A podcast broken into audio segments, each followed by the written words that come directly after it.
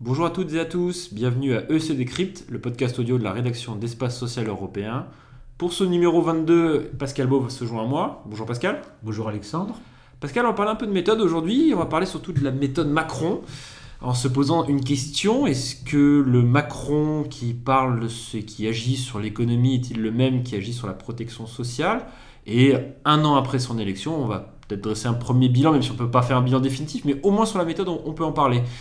Alors Pascal, Jupiter, sa protection sociale, vrai, pas vrai? Ça fonctionne, ça fonctionne pas? C'est vrai, c'est un paradoxe puisque a priori euh, tous les observateurs considèrent le président de la République comme plutôt libéral sur l'économie, on va dire ça, alors que sur la protection sociale, on le considère euh, Jupiter, voire complètement autoritaire. Et donc on a un paradoxe, une déconnexion selon.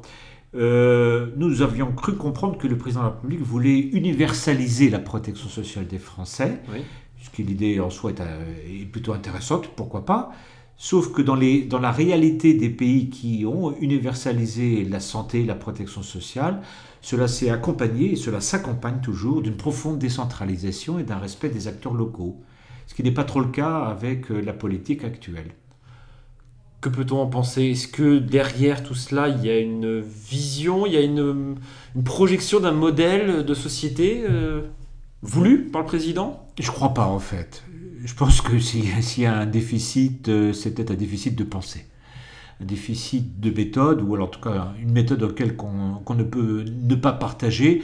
Le dialogue social, alors les partenaires sociaux euh, craignent que les corps intermédiaires soient négligés, je pense que c'est un constat assez juste, c'est clair. Le gouvernement peut être pressé, mais le résultat c'est qu'il faut être efficace.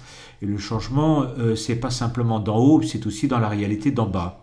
Et donc là, on a effectivement un, gros problème. Le, le second élément, c'est que la France est compliquée et la France est diverse. Et le président de la République s'intéresse plutôt aux gens qui sont de l'économie moderne, les nouvelles technologies, etc. Et s'intéresse pas trop à cette France qui, euh, qui aussi est issue d'un modèle ancien. Donc on est un petit peu à la charnière là-dessus. Efficacité, c'est le maître mot, je dirais, du gouvernement Édouard Philippe, souvent répété par le Premier ministre et ses équipes. Emmanuel Macron s'est souvent dit, en gros, l'ancien modèle, euh, l'ancienne méthode n'a pas fonctionné. Ça fait 30 ans que le pays n'a pas été réformé. Moi, j'arrive avec un nouveau logiciel, quitte à mettre de côté, voire passer outre les corps intermédiaires. Est-ce que, entre guillemets, il ne faudrait pas laisser sa chance au produit et se dire, bah, voyons voir, ça fonctionne? C'est un peu. Alors que ça fait 30 ans que l'ancien modèle, entre guillemets, n'a pas porté ses fruits. Mais écoutez, moi je pensais, comme beaucoup de Français, que Emmanuel Macron était un peu de la tendance Michel Crozier, vous savez, le grand sociologue international. Et Crozier disait qu'on ne change pas la société par décret. Ah. Et c'est là hein, le paradoxe du président de la République, c'est qu'il pense qu'il va changer la société et la politique sociale par décret. Vrai. Voilà. Et donc partant de là, euh, il peut échouer. Pourquoi? Parce que d'abord, il oublie que dans la France réelle, dans la France profonde, il existe beaucoup, beaucoup, beaucoup de gens qui sont prêts à agir. Mais si l'État central considère que la politique sociale, ça se fait à partir d'un bureau de la direction de la sécurité sociale, évidemment, on n'ira pas très loin.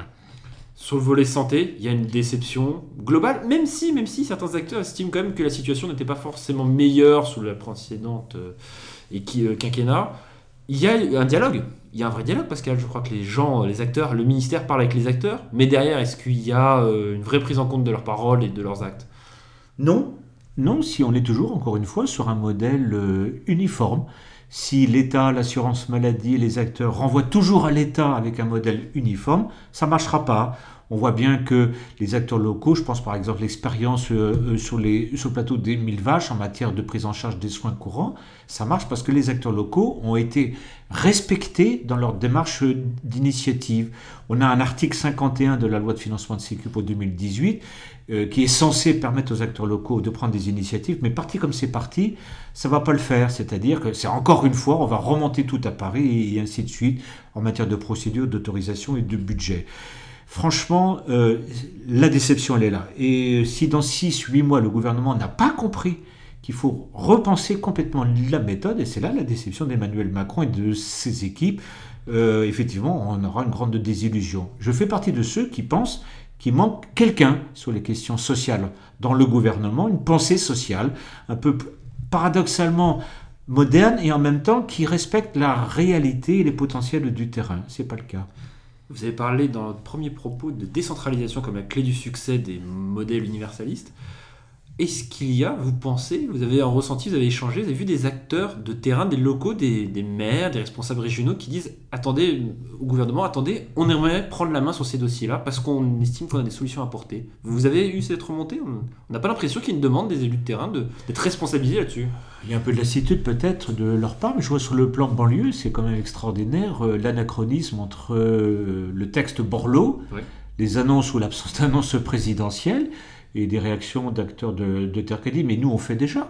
On fait déjà. Si on nous simplifiait, on nous respectait davantage, peut-être qu'on ferait mieux. C'est c'est quand même le paradoxe. Je crois qu'il y a, encore une fois, je vais me répéter, il y a un déficit de la conception de la pensée, de la méthode sociale du, du gouvernement.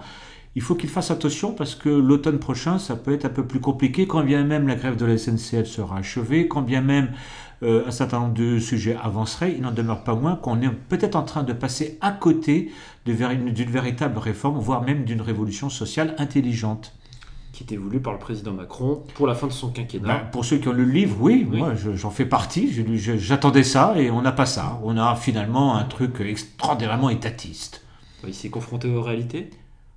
Peut-être pas, je ne sais pas. Je, euh, je pense qu'il y a une carence intellectuelle et politique. Pas forcément du président, mais peut-être des équipes autour? Euh, de tout le monde, dans la majorité. D'accord. Sur ces bons mots, Pascal, on va vous souhaiter à toutes et à tous une bonne fin de semaine et on se retrouvera la semaine prochaine pour un prochain numéro d'Espace Social Européen Décrypte, le podcast audio de notre rédaction. Merci à toutes et à toutes. Au revoir.